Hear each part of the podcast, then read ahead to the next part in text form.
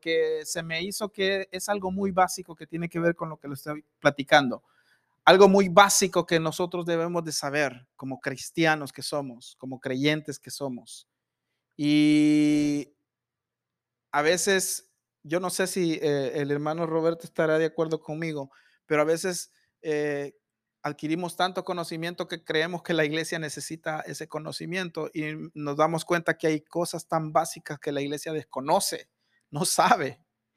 Y necesitamos otra vez, como dice la palabra, ir a los, a los, al fundamento de nuevo para poder estar más firmes. Y necesitamos eso en estos últimos tiempos, porque hay unas cosas tan sencillas de la palabra de Dios que no se predican ahora en día. Hoy ya no se predica de que Cristo viene. Ya no, bien poco se predica en los púlpitos de que Cristo viene. ¿Por qué? Porque es un mensaje quemado, ya, ya se sabe. Pero no se predica, hermano. No se habla de eso. Y Cristo viene. Cristo viene pronto. Algún día el hermano, algún día ojalá el hermano Roberto nos enseñe sobre la venida de Cristo. Y se va a dar cuenta Qué tremendo es eso. El día del Señor, dice, dice su palabra. ¿Cuál es el día del Señor? Ahí, ahí se lo dejo de tarea, que le busque y se va a dar cuenta. Pero queremos, quiero compartir algo muy sencillo con ustedes. Nos vamos a, acompáñenme a uno de los versículos más, con uno de los tantos conocidos de la palabra de Dios. Romanos capítulo 1, versículo 16. Romanos capítulo 1, versículo 16. Hoy no quiero compartirle algo tan, ah, tal vez no, ¿cómo le diría? Mm, tal vez no, tan profundo, no tan estudiado, algo sencillo, algo práctico. Romanos capítulo 1, versículo 16. Hoy no vamos a ir temprano. Romanos capítulo 1, versículo 16. Dice así, lo tenemos todos. Amén. Ok. Si ya lo tiene, respóndame como un amén. Amén. Ah, pues los demás no trajeron Biblia. Ahí está. Los que encienden Biblia, enciendan la Biblia y los que abren la Biblia, abran la Biblia.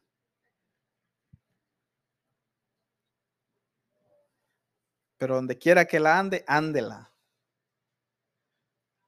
Cuando empecé a ser cristiano, me compraba Biblia así de chiquito, porque no me, daba pena andarla en la mano. Y la metí en una, hubo un tiempo que se pusieron de moda unas cosas que se, les decíamos canguros, bolsas de canguro que la andábamos acá. Y ahí la metía yo porque sabía que ahí me cabía. Y nadie me iba a hacer burla por andar una Biblia en la mano. Hoy no, hoy aquí la andamos más fácil, ya no da tanta vergüenza. Solo que cuando encienda el, teléfono, si, otro meticha anda viéndole y le va a ver la, la, aplicación de la Biblia, ahí sí le va a dar vergüenza. Más si se pone a leerla. Pero que no le dé vergüenza, hermano. Aquí lo dice su palabra, lo vamos a leer. Primera de Romanos, perdón, capítulo 1, versículo 16. Porque no me avergüenzo del Evangelio, porque es poder de Dios para salvación a todo aquel que cree, al judío primeramente y también al griego. Lo vuelvo a leer, porque no me avergüenzo del Evangelio, porque es poder de Dios para salvación a todo aquel que cree, al judío primeramente y también al griego. Padre Celestial, en el nombre de Jesús, ayúdame, Señor, a compartir tu palabra, Señor, a decir lo que deba de decir, Señor. Líbrame, Señor, de, de apuntar con el dedo, Señor. Líbrame, Señor, de señalar, Señor. Ayúdame, Señor, a señalarme y a verme en el espejo de tu palabra, Señor, y a corregir lo que tenga que corregir, Señor, y a aprender lo que tenga que aprender, Señor, y a compartir lo que tenga que compartir, Padre, en el nombre de Jesús. Amén, Señor. y amén. En esta mañana yo quiero compartirles, ah, tal vez podría decirle como tema a esta, a esta plática, el Evangelio. ¿Alguna vez usted se ha preguntado qué es el Evangelio? ¿Alguna vez usted ha dicho, ¿cómo que, por qué nos dicen evangélicos? ¿Por qué se habla tanto del evangelio? ¿Alguna vez usted se ha preguntado eso? Yo me lo pregunté en un momento. Y después de tantos años, tantos años, tengo que volver a ser como una, como un, ¿cómo se dice? como una, sí, no, no, sé cómo, cómo decir la palabra, se me vino en, ah, como una, retroceder otra vez para volver a, volver a encontrar qué realmente es el Evangelio. Porque con el tiempo en el Evangelio hemos adquirido tantas experiencias, hemos ministrado, hemos servido, hemos hecho tantas cosas que como que se nos va de las manos lo que realmente es el Evangelio. Y empezamos a ver el Evangelio de otra manera, de otra perspectiva, y luego en el, en el en, luego en estos tiempos hay tantos falsos maestros que enseñan cosas que no son el Evangelio. Y eso es algo que debemos de tener cuidado. Pero yo quiero en esta mañana enseñarles un poquito de lo que es el Evangelio, de acuerdo a lo que la palabra dice. La palabra evangelio proviene de una palabra compuesta que está en griego, que simple y sencillamente significa, evangelio significa buenas nuevas. Buenas nuevas. Esta palabra era usada para anunciar, anunciar algo trascendental que cambiaría la historia. La palabra evangelio se utilizaba en el tiempo antiguo, siempre se ha utilizado. El problema es que nosotros asociamos la palabra evangelio con algo religioso, pero realmente no lo fue en el tiempo antiguo, no fue algo religioso. La palabra evangelio era para anunciar algo. Por ejemplo, si un rey decretaba una ley que cambiaría totalmente todo el, ah, toda una ah, cultura o una nación entera, eso era un anuncio, era una noticia, era algo, una nueva, una buena nueva. Era un evangelio, era un anuncio. Y hay muchas cosas que sucedieron en el tiempo antiguo que hicieron cambiar la historia por un decreto. Hoy en día el mensaje del evangelio es predicado y nosotros debemos de ser portadores de ese mensaje. La palabra evangelio es un mensaje, una noticia, una buena nueva. Eso significa en griego, una buena nueva. ¿Qué significa? Por eso nos dicen, ah, las buenas nuevas del Evangelio, sí. Porque cuando Cristo vino a la tierra y predicó, anunció un Evangelio, anunció buenas nuevas, buenas noticias. ¿O no es así?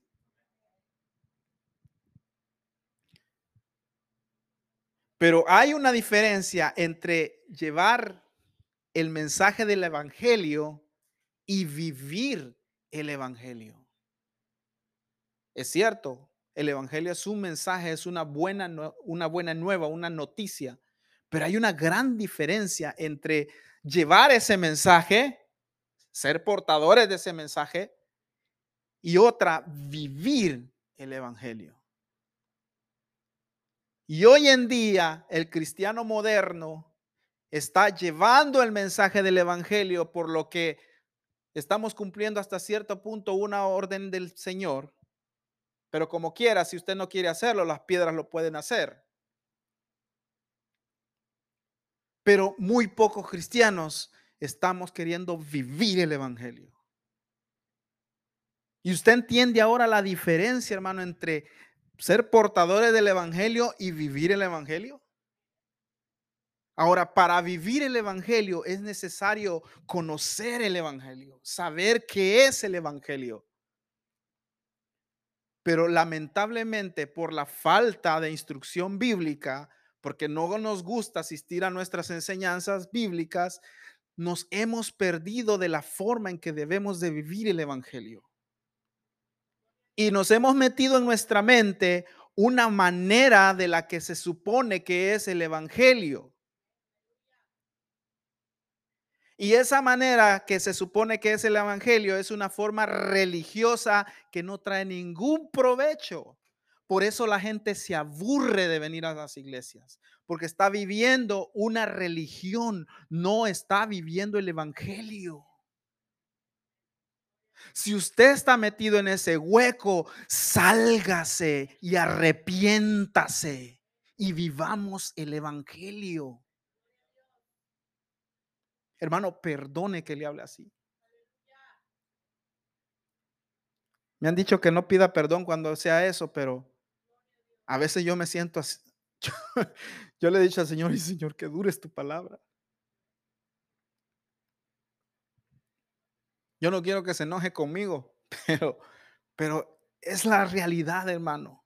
Ahora, lamentablemente, como ha habido poca instrucción de la palabra de Dios, porque nosotros mismos no la queremos recibir, nos estamos haciendo ideas erróneas de lo que es el Evangelio y no lo estamos viviendo. Y no vamos a poder sostener por todo el resto de nuestra vida una vida así, porque va a llegar a un punto que vamos a ser apóstatas de la fe, porque nunca pudimos entrar al río del Evangelio como realmente es. Yo le apuesto que si nosotros empezamos a vivir el Evangelio, va a haber fuego en nosotros y va a haber un, un, hambre de Dios, porque nos vamos a dar cuenta lo que realmente es el Evangelio, porque lo vamos a estar viviendo.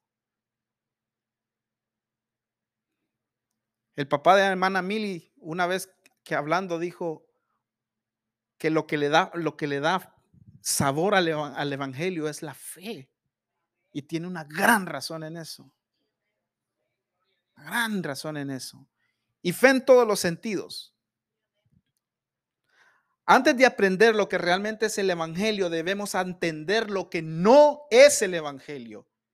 Y esas son las, las cosas que nosotros hemos aprendido los cristianos que hoy entran a las iglesias, los nuevos convertidos, aprenden una forma errónea de lo que es el Evangelio.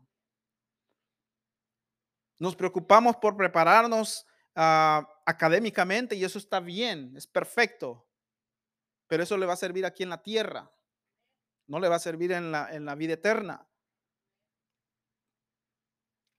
Y está bien, prepárese. Un día usted va a estar al frente de un hogar y usted tiene que tener armas para poder eh, afrontar la vida y está bien, pero eso no es todo. Hay más que eso. Tenemos que preparar nuestra vida espiritual para aprender del Evangelio, para aprender a conocer a Jesús. Eso se lo decía a los muchachos esta mañana en el cuarto antes de que estuvieran acá. Por cierto, les, les comento, ellos están en un proyecto ahorita. Si no me vieron aquí arriba, no es porque me tocaba predicar ahora. De hecho, no me tocaba predicar. Pero como hijo de pastor, yo tengo que estar listo para cuando mi papá necesite un apoyo, una ayuda, porque somos familia. Y necesito levantarle los brazos a mi papá, igual que ustedes con sus oraciones y su apoyo también, en todos los sentidos. Entonces, hermano, los cristianos de hoy ya no, no quieren venir a las clases bíblicas porque no, no nos gusta. Y si venimos, estamos pensando en otras cosas y no estamos aprendiendo, no estamos enfocados. Mire, yo no sé usted, yo he estado en otras iglesias, hermano, y yo conozco mucho a mi papá. Y él ah, busca de todas las maneras para que usted aprenda. Le hace papelitos, le imprime hojas, le hace dibujitos en un pizarrón con manzanas, con peras. Trata de hacerle la letra bonita, le escribe en un pizarrón. Ahí molesta al maestro para que le haga diapositivas con, con fotos y todo. Yo creo que hasta con animaciones si es posible, o videos. Pero no nos podemos quejar de que no estamos siendo instruidos. Hay instrucción hay instrucción del Evangelio en nuestra casa. Hay iglesias que no tienen los recursos que nosotros tenemos. Estamos bendecidos en ese sentido. Pero seguimos aprendiendo de la manera incorrecta de lo que es el Evangelio. Ahora, ¿qué, qué no es el Evangelio? Y esto es lo que no es el Evangelio y es lo que la gente cree que es. Y debemos nosotros de cambiar del... El, ya, no, ya no puedo decir ni el cassette ni el CD porque ya no existe eso. Tenemos que cambiar el iTunes, tenemos que cambiar el, el Spotify de nuestra mente. Tenemos que cambiar la, la nube, tenemos que cambiar eso ya. El chip, más bien. Tenemos que cambiar ese chip. Ya no es así. No es esa la forma. ¿Cuál? Lo que no es el Evangelio. ¿Qué es? No es el Evangelio. El Evangelio no es un conjunto de creencias, hermano. Número uno, el Evangelio no es un conjunto de creencias. La gente piensa que el Evangelio es un montón de creencias, una doctrina que nos enseñan en la iglesia para creerlas. Eso es el Evangelio. No. Ese es el mensaje del Evangelio, pero no es el Evangelio. No es solamente un conjunto de creencias. ¿Qué otra cosa no es el Evangelio? El Evangelio no es asistir a una iglesia. Ah, yo voy a la iglesia Canaán, soy cristiano evangélico. No, ese no es el Evangelio. Ese es algo que nosotros debemos de hacer, pero eso no es en sí el Evangelio. No es porque usted está asistiendo a una iglesia, usted es evangélico, no, hombre. Yo he estado en iglesias donde demonios se han manifestado y han pasado al altar. Gente que ha sido endemoniada y esos demonios se han expresado con una voz de hombre cuando ha sido quizás una mujer.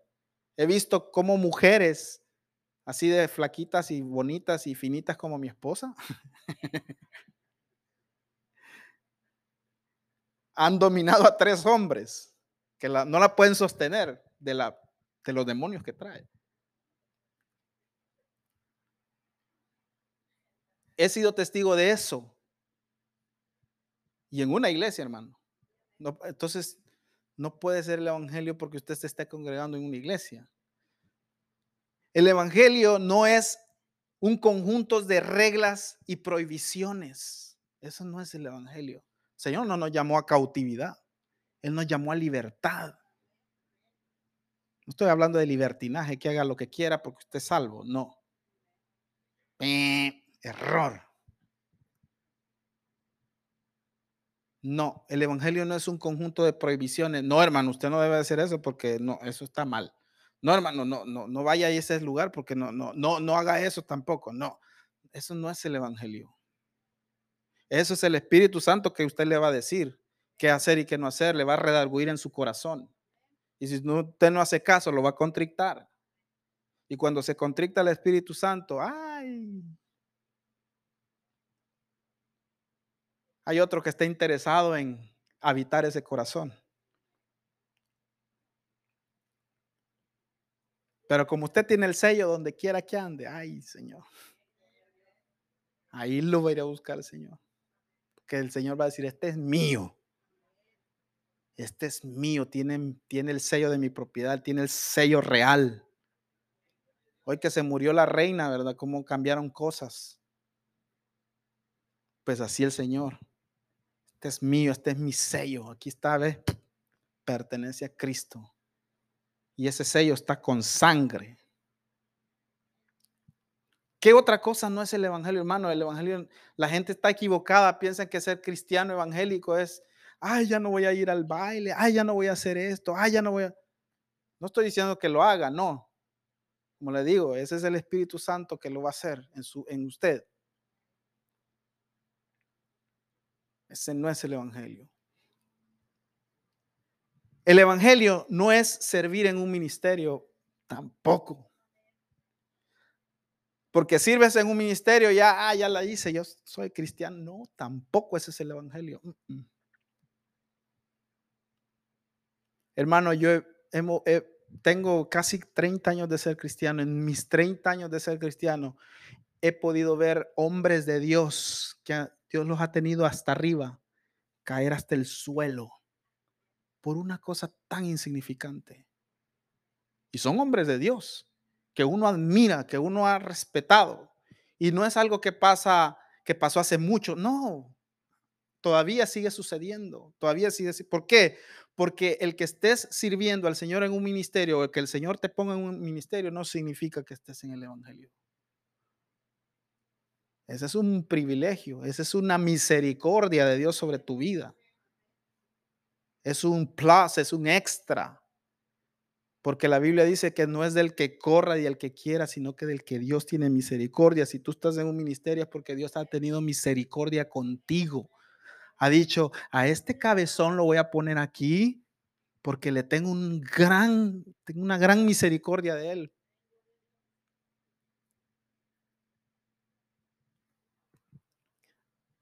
Otra cosa que no es el Evangelio es hacer buenas obras para ganar favor con Dios. no es el Evangelio tampoco. Si tú haces buenas cosas porque quieres agradar a Dios, porque quieres decir, pues la Biblia dice esto y yo tengo que hacerlo. No, no es así, no funciona así, hermano. No es porque tengo que hacerlo, no. Es porque si el Espíritu Santo puso en tu corazón y puso compasión y amor por esa alma, tú lo estás haciendo por amor y compasión por esa alma. No porque tienes que hacerlo, porque así dice la Biblia, porque si no me van a criticar, porque como soy, como soy el hijo de pastor, yo debo de hacer eso. No, tiene que nacer dentro del corazón. Cuando hay un, cuando hay un nacimiento genuino de hacer las cosas, porque estás viviendo realmente el Evangelio. Porque hay amor por un alma que necesita y tú estás viendo esa necesidad y cuando tú ves esa necesidad estás viendo con los ojos de Dios. Y entonces ahí Dios va a decir, ah, tuve sed y me diste de comer. Estuve en la cárcel y me, visitaste. ¿Y cuándo fue eso, Señor? Bueno, cuando lo hiciste a alguno de mis pequeños. ¿Por qué? Porque nació dentro de tu corazón hacerlo. Entonces sí, ahí sí estamos hablando de lo correcto. Así que hermanos, el Evangelio no es ni un conjunto de creencias, no es ni asistir a una iglesia, no es un conjunto de reglas y prohibiciones, no es que sirvas en un ministerio, ni mucho menos que hagas buenas obras para ganar favor con Dios. Hermanos, si todo eso no es el Evangelio, entonces, ¿qué es el Evangelio? Entonces, ¿cómo puedo vivir el Evangelio? Cuénteme, ¿qué, cómo es la cosa entonces? Pues aquí le va, hermano. Aquí le va y aquí vamos ya eh, eh, despegando. Hay tres cositas que le quiero mencionar de lo que es el Evangelio. Eso es algo muy generalizado, no, no puedo profundizar mucho. Número uno, el Evangelio. El Evangelio es un mensaje transformador. Eso es número uno. El Evangelio es un mensaje transformador. Si alguien te predicó el Evangelio y tú te paraste aquí al frente y aceptaste a Cristo en tu corazón, pero sigue siendo el mismo, lo siento, hermano, pero el Evangelio no, no estás viviendo el Evangelio, porque algo peculiar y algo fundamental en, en, el Evangelio es que cuando alguien escucha el mensaje del Evangelio, hay transformación, hay cambios, hay cosas que suceden. La Biblia dice que nueva criatura eres. El mensaje del Evangelio es transformador. Hermano, si usted ha escuchado el mensaje del Evangelio y no ha sido transformado, perdóneme que se lo diga. Y si usted está, se, está dando cuenta por medio de la palabra de que no ha sido transformado, entonces, ¿qué está esperando? Dígale, Señor, yo he escuchado tu palabra, yo he escuchado tu evangelio, lo creo, pero sigo siendo el mismo sinvergüenza. Cámbiame. Transfórmame. Porque no quiero ser el mismo. Si yo vine aquí es para que tú me cambies. Porque tu palabra dice, el, el, Evangelio transforma, es un mensaje que cambia. Se lo voy a comprobar. Hechos capítulo 8, versículo 12. Hechos capítulo 8, versículo 12. Y voy a dar otros ejemplitos por ahí, pero nada más así a vuelo de pájaro. Dice así, pero cuando creyeron a Felipe que anunciaba el evangelio del reino de Dios, ¿qué estaba haciendo Felipe? ¿Qué estaba anunciando? Ah, él estaba dando un mensaje. Cuando creyeron a Felipe que anunciaba el evangelio de, del reino de Dios y el nombre de Jesucristo se bautizaban hombres y mujeres. O sea que cuando escucharon a esto, los primeros cristianos, cuando escucharon a Felipe anunciar el Evangelio, ¿qué, qué pasó? Se bautizaron. Cuando llamamos a bautismo aquí en la iglesia, usted le piensa dos veces para bautizarse, porque usted sabe el compromiso que lleva eso, ¿verdad? Pero estos hombres, al nomás escucharon el Evangelio, ¿qué hicieron? Entonces, ¿qué, ¿qué pasó allí, hermano? ¿Qué sucedió ahí? ¿Por qué no la pensaron tanto como, como ahora, ahora en día? Hermano, se va, eh, este verano hay bautismo, hermano. ¿Se va a bautizar usted? Ay, déjeme pensarlo, hermano. Es que todavía no estoy preparado. Pero este hombre cuando predicó el evangelio, esa gente oyó y algo pasó en ellos que fueron transformados al grado de quererse bautizar. Así de poderoso es el mensaje del Evangelio. Transformador. Transforma, cambia. Hay cosas que usted va a escuchar del Evangelio que usted va a decir, ah, esa no me la sabía. Entonces sí estaba en lo correcto. Hoy sí tengo que ordenar mi vida. Porque el Evangelio trae luz a la mente de aquel que está corrompido. Y si usted toma la decisión, hermano, y usted le dice al Señor, Señor, yo no puedo, quiero hacer, quiero ser una nueva persona, le aseguro que el Espíritu Santo va a empezar a obrar en su vida y cuando menos piense, hay cosas y áreas en su vida que van a cambiar porque Dios las va a cambiar. Dios las va a transformar. Pero necesita un paso de fe. Usted necesita caminar, dar ese pasito de fe. Pero si usted dice, ay, eso está difícil, pues mejor le sigo como estoy. No, hermano, está para atrás, vamos para atrás. Yo no sé si el cangrejo camina para atrás, yo solo, yo veo que le hace para los lados, pero. ¿Verdad, mi amor?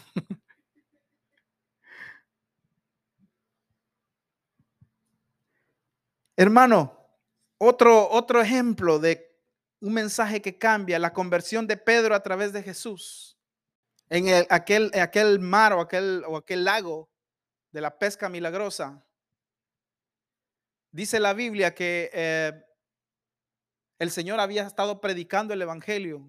Le dijo a Pedro, saca el arca y se paró a predicar. Y luego le dijo a Pedro, después de predicar, Pedro, métete al mar y echa la red y, vas a agarrar peces. Y Pedro le dijo, le dio a entender como quien dice, porque tú lo has dicho, lo voy a hacer. Y se metió.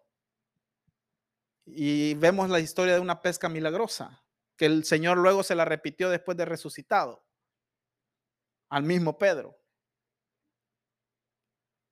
Pero algo sucedió en Pedro para que él pudiera creerlo.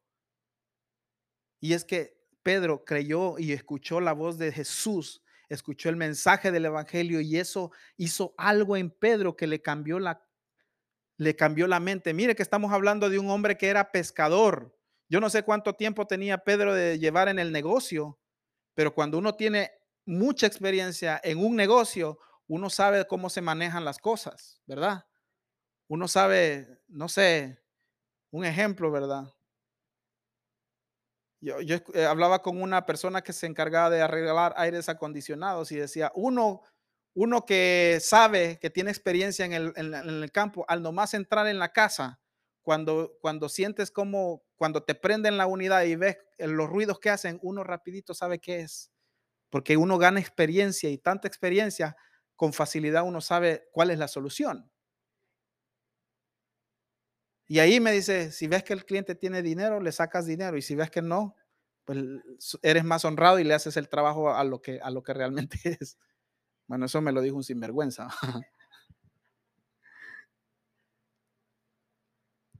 Pedro era un hombre experimentado en la pesca, él sabía que ya había, toda la noche habían batallado y no habían agarrado nada. Y él sabía, es más, estaban hasta limpiando las redes, dice la Biblia. Y él sabía que, que estaba, era por gusto, pues la experiencia le había enseñado a él que ya, ya, ya, ¿qué más se podía hacer? Pero La palabra, cuando escuchó el Evangelio, el mensaje transformador del Evangelio de Jesús, algo le pasó a él que botó a un lado toda esa experiencia y creyó en lo que el Señor le dijo y cambió el chip y dijo, no, voy a hacer lo que tú dices. Y lo hizo y ahí están los resultados. ¿Por qué? Porque escuchó el mensaje del Evangelio, un mensaje transformador. Y después de esa pesca, dice la Biblia que le dijo Jesús a Pedro, tú sígueme, te voy a hacer pescador de hombres. Y ese hombre que llevaba años en el negocio, ¿qué hizo?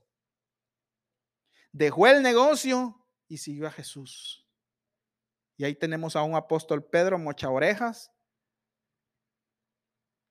pero un hombre de Dios que ahora nos ha dejado un legado en el Nuevo Testamento increíble. Todos por un mensaje transformador del Evangelio. Ahí tienen un ejemplo. El Evangelio es un mensaje que transforma. Si no transforma, yo no sé qué ha pasado con usted, pero necesita escuchar el Evangelio. Otro, saqueo. ¿Se acuerda de ese chaparrito? Tan bonitos que somos los chaparritos.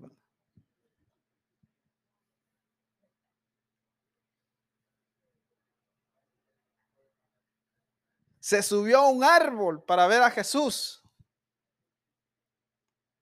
Jesús le dijo, bájate de ahí, te vas a malmatar, chaparro baboso, bájate. Que ahorita voy para tu casa, ahorita. Saqueo ni lento ni perezoso como pudo se bajó del árbol, se fue para su casa y allá estaba el Señor esperándolo con un montón de gente. Y Saqueo era un recaudador de impuestos. Usted sabe qué significa eso para los judíos que un judío recaude impuestos para los romanos. Se me vino a la mente un ejemplo, pues no lo voy a decir porque peligroso nos mandan una bomba atómica. Pero, pero ya se imagina un judío recaudando impuestos para los romanos. Era un ser despreciable para los judíos. Y él igual, me imagino que el sentimiento era mutuo, ¿verdad?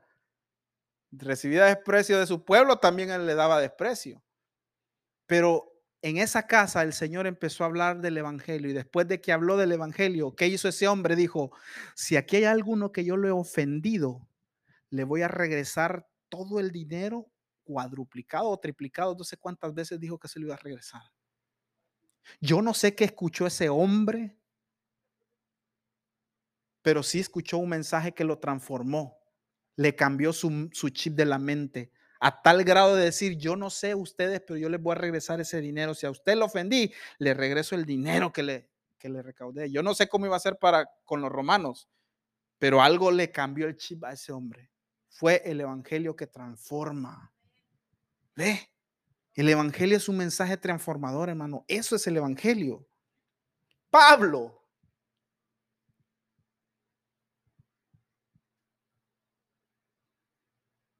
No fue de un caballo que se cayó, solo dice que se cayó. Pero dejémoslo así. Se cayó o escuchó una voz Pablo y esa voz lo cambió. Escuchó la voz de Dios. Necesitamos escuchar el Evangelio para ser transformados, porque el Evangelio es un mensaje que transforma. Hermano, si usted no ha sido transformado por el Evangelio, preocúpese y agarre ese reto y diga, Señor, yo no siento, siento que sigo siendo el mismo, transfórmame, háblame, sacúdeme. Quiero ser cambiado, quiero ser transformado. Le aseguro que cuando Dios escucha una oración así, el salmista dice, un corazón contrito y humillado no despreciarás tú lo va a recibir el Señor con los brazos abiertos y va a empezar a ver una, cambios en su vida, transformación en su vida. Número uno, el Evangelio. ¿Qué es el Evangelio? Es un mensaje que transforma y ahí están las pruebas. Si usted quiere pruebas actuales, yo me recuerdo en los noventas, en los noventas las iglesias no era No era como hoy, ¿verdad? Elevation Worship, ah, ¿qué otra banda? Bethel, todas esas bandas nuevas que han salido, que han sido de bendición para nuestras congregaciones, pero ah, más que bendición se han vuelto moda. Antes la moda, en aquello, en los noventas, la moda no era la música, la moda era escuchar a un predicador que impactara con el, con el mensaje del evangelio o escuchar un testimonio de alguien que impactara. Eso era la moda de antes. Y de eso nos alimentábamos los cristianos de antes. Hoy ya no se escucha eso. Testimonios casi no se escuchan. Hoy hacen más como más mención del nombre del, del- del que entrega el mensaje que el, mensaje en sí. A eso hemos llegado y debemos de cambiar eso. Debemos de eso tiene que cambiar. Ayer platicaba con Coco y él me, me hacía entender unas cosas que tiene razón. La gener- generación de relevo no son los que los niños que tenemos ahorita, no. Los de relevo somos nosotros ahorita, hermano. Los viejos que estamos ahorita. Los niños van a ser los, los que van a relevar a los, de- a los que siguen. Pero los, los- los de relevos, a, quien no- ya ven las carreras, ¿verdad? Que le dan como no sé qué cosa que le dan a uno para que el otro la agarre y siga corriendo. No sé cómo se llama eso. Perdón, hermano. Ajá, pero es una cosita que le dan como una, ¿cómo, perdón? Zafeta, estafeta. La estafeta ya la recibimos nosotros, hermano, los que estamos ahorita, los viejos, los líderes que estamos ahorita. Lo que pasa es que queremos entregar esta estafeta a, los niños. No, ellos todavía no les falta. Nosotros la, la que lo acabamos de recibir y nosotros tenemos que correr esto. Cuando esos niños ya llegan adolescentes, que es lo que estamos, es lo que yo estoy haciendo con las muchachas, a ellos hay que entregarles la estafeta después. A mí, no me salen canas todavía, pero yo por dentro ya las tengo. por dentro ya las tengo. Ah, dice mi esposa, sí, ya te quité tres, es cierto. Hermano, número dos, ¿qué es el Evangelio? Y aquí va lo bonito, lo que acabamos de leer. El Evangelio es poder de Dios. No escuché. El Evangelio es poder de Dios. Hermanos, levánteme la mano aquel que quiere orar por un enfermo y que se sane en el instante. Yo he sido testigo de eso. Yo he sido testigo de eso. Por Dios que, híjole, yo puedo, yo no sé cómo es que me falta fe y he visto tantas cosas. Soy cabezón, de verdad. No he orado, sí, sí, hermano, ya, ya, ya me vio. Me falta fe. He orado por enfermos, no se han sanado, pero sí he visto que otros oran por enfermos y sí se han sanado. Mire, una vez fuimos con mi papá hace muchos años. Nos invitaron a una convención de pastores ah, y siempre acompaña a mi papá para ese tipo de cosas. Fue hace muy, como en los, a finales de los 90. Hermano, no le miento. Pasó una persona en silla de ruedas. Sus piernas estaban flaquitas, así, bien flaquitas. Y el predicador que estaba en ese momento dijo, dejó de predicar en el instante y dijo, Dios me ha puesto en mi corazón que ore por ti, varón, vente. Y lo pasaron hacia el frente en una silla de ruedas. Yo estaba asustado porque yo dije, el predicador va a hacer el ridículo ahí enfrente. Así de fea es mi fe, imagínense. Y el predicador empezó a orar por ese hombre y lo puso de pie y el pobrecito ahí con sus piernitas bien, bien flaquitas, apenas se podía parar. Y cuando vieron que él no se podía parar, le trajeron unas muletas para que estuviera de pie. Y ese hombre, hubo un instante en la oración que empezó a llorar y a gritar, pero como que le dolía algo. Yo pensé que, que, y sí le dolía algo.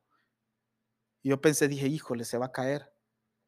ese hombre agarró sus muletas, las levantó y estaba así de pie, con las muletas hasta arriba. Y cuando todos miramos eso, gente, mujeres, más que todas las mujeres, se pararon y se tiraron al piso en hincadas a, orar, a llorar.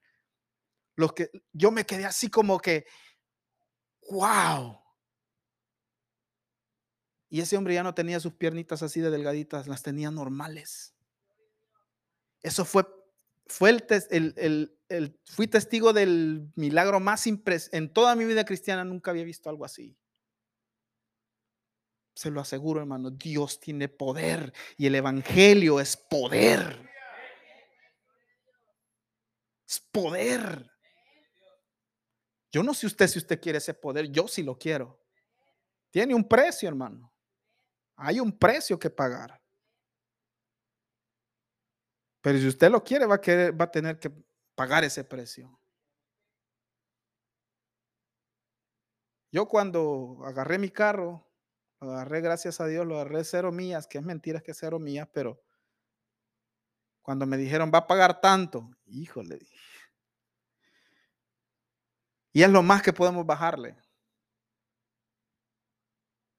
Empecé a hacer mis números. Hasta la fecha lo sigo pagando. Pero uno dice, estoy pagando el precio y algún día ese carro va a ser mío. Pues de esa manera, el mismo sacrificio, el mismo esfuerzo que usted hace para tener sus cosas, también en lo espiritual, usted también tiene que doblar rodillas y pagar un precio, hermano. Y no, no es fácil. Las cosas buenas no son fáciles. Mentira que aquellas cosas buenas se pueden agarrar así. Mentira. Si usted le busca atajos, no es bueno. El Evangelio es poder, aquí dice la Biblia. Romanos 1.16, porque no me avergüenzo del Evangelio, porque es poder de Dios para salvación a todo aquel que cree, al judío primeramente y al, también al griego. ¿Cómo así que es poder de Dios el Evangelio? Sí, hermano, es poder. Sobrenatural, sí, sobrenatural. Yo soy testigo de eso. Yo lo he visto con mis manos. Yo lo he visto, perdón, con mis ojos. Las manos no miran. Yo lo he visto con mis ojos. He visto cómo mujeres, como les repito, endemoniadas han sido libres. Literalmente como, como el endemoniado ganadero, ganadeno, no sé cómo se diga. En la iglesita donde nos congregábamos allá en mi país, había una hermana, yo creo que Mila se recordará. Era un poquito falta de su... clínicamente estaba diagnosticada con un retraso mental en su mente, pero aparte de ser un poco retrasada de su mente, eh, tenía demonios y la llevaron por una semana a la iglesia y una semana todos los allá se hacían cultos todos los domingos, todos los días, todos los días son servicios, todos. Y los líderes teníamos que estar todos los días en la iglesia. Todos los días. Y todos los días esa mujer se levantaba a manifestar demonios, todos los días. Mi pastor se iba de ahí casi a las 10 de la noche, 11 de la noche, todos los días orando por esa mujer. Hasta que un fin de semana esa mujer fue libre. Y esa mujer, su mamá la llevaba a la iglesia después de ser libre. Y eso era increíble porque usted podía platicar con esa mujer como que no había pasado nada. Así es el poder de Dios. Ese es el poder del Evangelio. ¿Usted quiere ese poder? Ay, ahí sí ya no levantó la mano, ¿Ve? Pocos queremos eso. Y esos son los cristianos de hoy. No queremos vivir el Evangelio. Queremos un Evangelio cómodo de venir a la iglesia, sentarnos y ya estuvo, ya cumplí. No es así, hermano. Si sigue así, se va a aburrir y va a regresar al mundo. Y ahí en el mundo que le espera una gran azotada del diablo.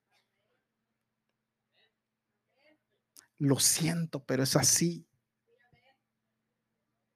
No crea, yo, yo también he sido azotado del diablo. El diablo me ha paliado también a mí. Y duele, hermano, duele. Se pierde mucho. Está feo eso. No se los consejo estar en ese hoyo. No. Pero si, si fue necesario pasar por eso para entender el poder de Dios en mi vida, híjole. Yo le digo al Señor, no hubiera sido cabezón, Señor.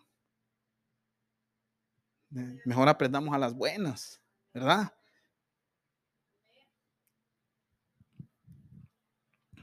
El Evangelio es poder de Dios para sanar. Mateo capítulo 4, versículo 23. ¿Cuál es ese poder que tiene el Evangelio? ¿Cuál es ese poder de Dios? Hay mucho que hablar de eso, pero ¿cuál es ese poder? Poder para sanar. Mateo capítulo 4, versículo 23. Y recorrió Jesús toda Galilea enseñando en las sinagogas de ellos y predicando qué? ¿Y qué más? Y ¿Y qué más hacía? Entonces el Evangelio tiene poder para sanar.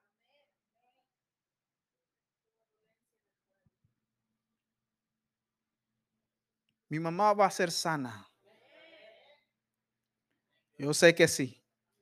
Ayer hablaba y mi mamá es consciente de que todo esto está sucediendo con un propósito.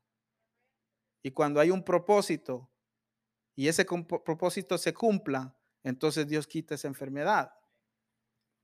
Pero tenemos que orar, porque así nos quiere el Señor, orando, clamando. Ah, está en los planes de Dios, ¿para qué voy a orar si como quiera está en los planes? No, hermano, esa es negligencia. Hay que orar, hay que doblar rodillas, porque esa oración puede que acorte el tiempo que Dios ya tiene destinado y esa es una ventaja para todos, sobre todo para mi familia. El Evangelio de Dios también es, es poder en unción. El Evangelio de Dios te da unción. ¿Y qué es la unción? Uh, híjole, hermano. La unción te sirve para muchas cosas. Y uno dice, ay, la unción, bueno, qué bendición, qué hombre más ungido. Nosotros pensamos que la unción solo nos va a servir en la iglesia. Ah, ah. La unción sirve en todo, hermano. En su trabajo, en su casa, con sus amigos. Le sirve en todo. Yo no sé a usted, pero si usted siente cierta preferencia de sus jefes hacia usted, ¿usted cree que es porque usted es buen trabajador? No. Es la unción sobre su vida.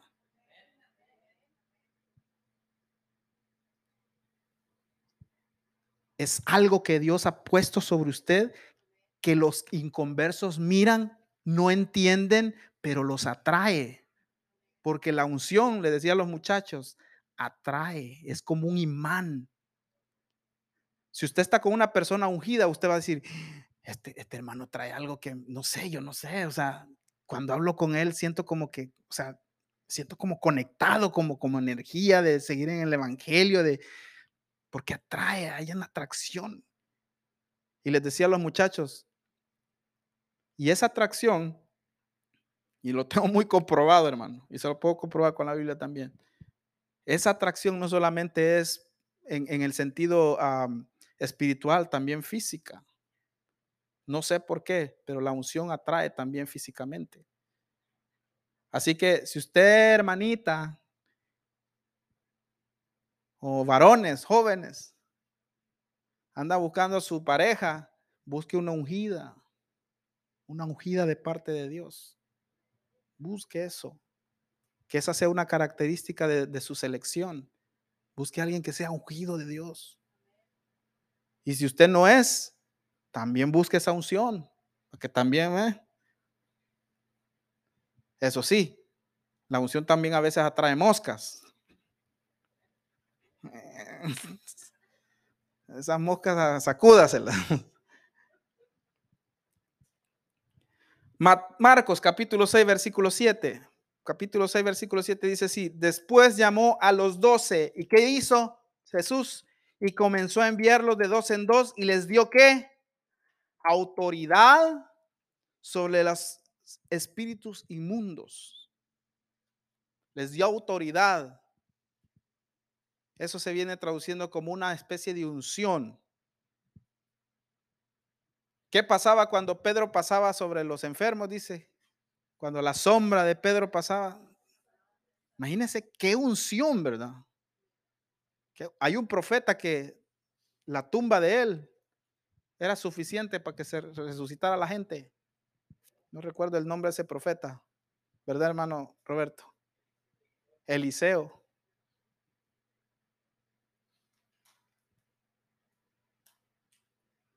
Así de poderoso es el poder del Evangelio. Yo quiero esa unción. Yo desearía que, que con solo levantar mi mano la gente pudiera recibir el poder de Dios, pudiera recibir sanidad. Pero eso tiene un alto precio, altísimo. Hay que vivir una vida bien consagrada. Y es lo que pocos queremos. Mire, hermano, para el ministerio que, que el Señor me ha permitido desarrollar, yo necesito unción. Y si necesito unción, necesito vivir el Evangelio. Porque el Evangelio es poder de Dios. Si usted está ejerciendo un ministerio, hermano, usted necesita unción. Hermano, ¿y dónde agarro eso? ¿Dónde puedo comprarlo? Ya. Tiene un precio, yo le puedo decir. Obedezca de su diezmo, ore, lea la Biblia, escuche música cristiana que edifique, porque ya hay, hay cristianas de otras que no edifican. Ayune. Y si usted hace eso con ese, enfóquese pues, va, se lo va a poner más fácil. Enfóquese, dígale, Señor, yo voy a hacer esto porque quiero unción tuya. Voy a ayunar, voy a orar, voy a, voy a, voy a decir lo que el hermano Fernando Junior dijo. A ver si es cierto.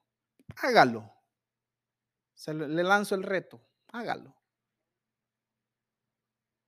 Eso sí, cuando empiece a hacerlo va a empezar a recibir ataques del enemigo, porque cuando el enemigo vea que usted está orando, después de que no oraba, le va a buscar la forma de quitarle el tiempo de oración, va a buscar la forma de, de fastidiarlo para que, se, para, que se, para que se decepcione y diga, ah, no, no tiene sentido hacer esto. Pero si usted persevera, esa unción va a llegar, porque va a llegar, hermano. Porque Dios está viendo un corazón que está deseoso de eso. Hoy hay cristianos que no quieren eso porque no quieren compromiso. Porque saben que si tienen eso, los van a poner a hacer algo. Hermano, eso es el Evangelio, el poder de Dios, poder para sanar y, un, y poder en unción He visto muchos predicadores con una gran unción de parte de Dios y qué bonito. Pero no se enfoque solo en, eso, hermano, porque tampoco eso es el Evangelio. Ese es poder de, Dios, pero no es el Evangelio en sí también. No ande detrás de cualquier predicador que, que levante la mano y la gente se cae. No, eso es fanatismo.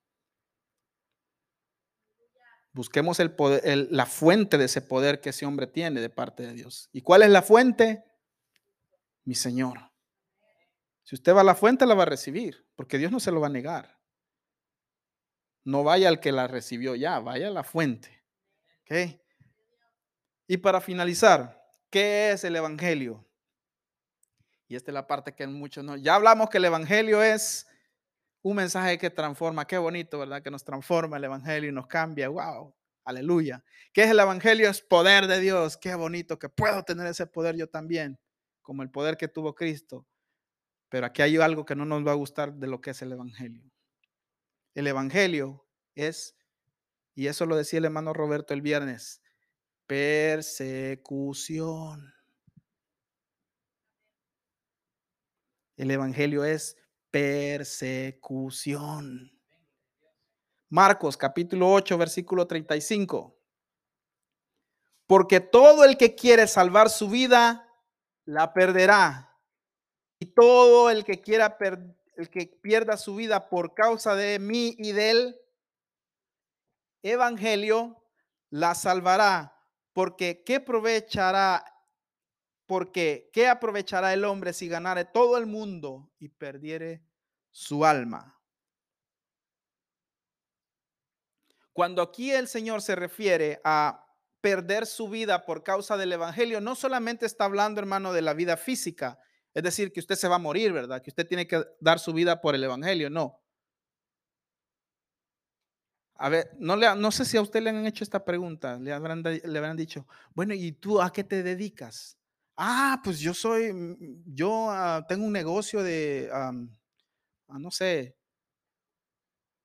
voy a poner el ejemplo de mi hermano, ¿verdad? Yo tengo un negocio de, de cortar yardas y me dedico a eso y hago esto. Oh, y también cortas árboles. Sí, yo también corto árboles. Y después de, y después de, de cuando terminas de tu trabajo, ¿qué haces? Ah, pues ah, voy a la iglesia. Oh, vas a la iglesia. ¿Qué iglesia vas? Ah, a la iglesia Canaán. ¿Y ahí, qué, ¿Y ahí qué haces? ¿Solo vas los domingos? No, voy domingo, miércoles y viernes y hago esto en la iglesia. Soy líder de esto. le ayudo a los hermanos en esto. Ah, por cierto, tal día vamos a tener. Ah, qué interesante. Esa es tu vida. Sí, esa es mi vida. El Señor dice que si tú pierdes tu vida por causa del Evangelio, ¿verdad?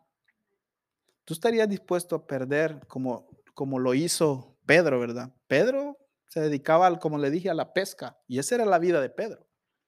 Pescar. Pedro un día perdió su vida de pescador por dedicarse al Evangelio.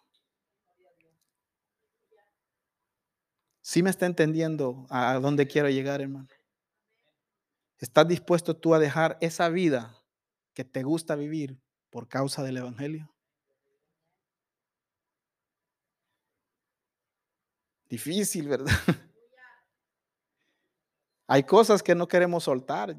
A mí me pasa, hermano, hay cosas que no quiero soltar. Hay cosas que desearía hacer y no las puedo hacer porque Dios me dice, mm, te quiero aquí. Por este lado te quiero.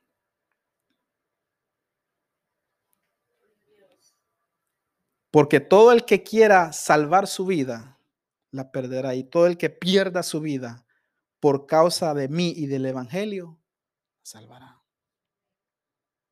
¿Estás dispuesto a renunciar a esa vida que llevas por causa del Evangelio? Esa es la preguntota. Ahora, también aplica para la vida física, ¿verdad? Porque hay gente, mártires, que han ofrendado su vida por el Evangelio, físicamente hablando. Entonces, hermano, vivir el Evangelio es también vivir en persecución. Yo no sé cuántos de ustedes en su trabajo se han burlado de ustedes por venir a la iglesia.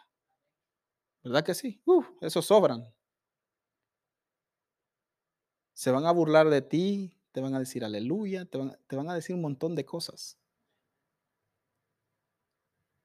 A nosotros, ay, es hijo de pastor. Imagínate, es el hijo del pastor y ahora esa iglesia cómo ha de estar, dicen. Esa es persecución. Te van a hacer bullying en la escuela porque eres cristiano, porque vas a la iglesia y no vas a los bailes que ellos van o no vas a hacer lo que ellos hacen porque no haces drogas o porque no pruebas las cosas que ellos quieren probar o no haces los famosos challengers que ellos hacen. Se van a burlar de ti, van a decir, ah, no, con este no se metan porque e-, es evangélico, no, él no hace esas cosas. Lo regañan en la iglesia. Así te van a decir. Eso es persecución. Y si tú estás viviendo eso por causa del evangelio, déjame darte una noticia. Dios no se queda con eso. Dios va a responder. No es que vayas a ver a tus, a tus agresores sufrir, no, porque Dios es amor. Él no quiere eso tampoco para esa gente. Ellos quiere, él quiere que se arrepientan también y vengan al Evangelio. Pero sí te va a colmar de bendiciones cuando lo necesites. Y tus enemigos van a ver lo bendecido que Dios te tiene. Pero solamente si tú soportas la persecución, porque ese es el precio.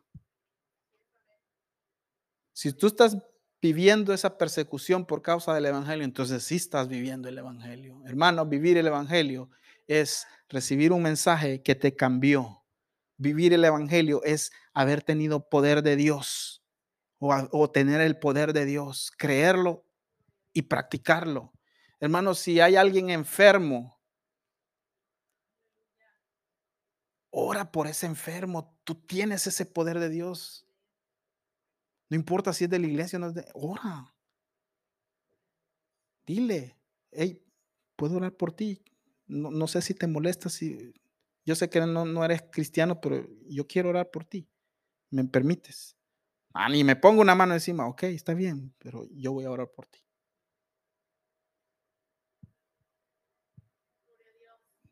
Quién sabe si por esa oración que usted hizo, esa, persona sea sana y esa persona al ver el poder de Dios que Dios usó su vida, venga al Evangelio.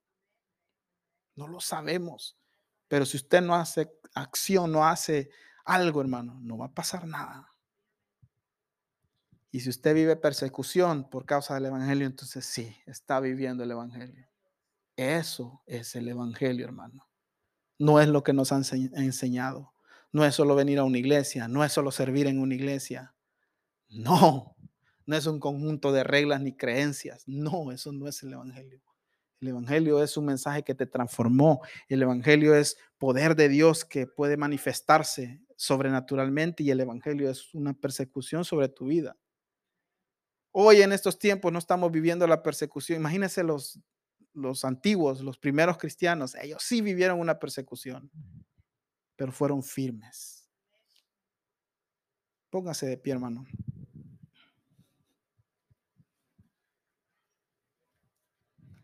Yo no sé si a usted le sirvió esto, pero si en algún punto usted se identificó, yo le hago ese reto yo le, yo le digo al Señor, Señor, yo quiero vivir el Evangelio real. Yo quiero orar por los enfermos y que esos sanen.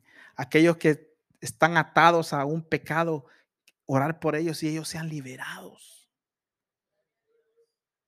Que si viene la persecución, yo tener esa, esa fortaleza para soportarlo.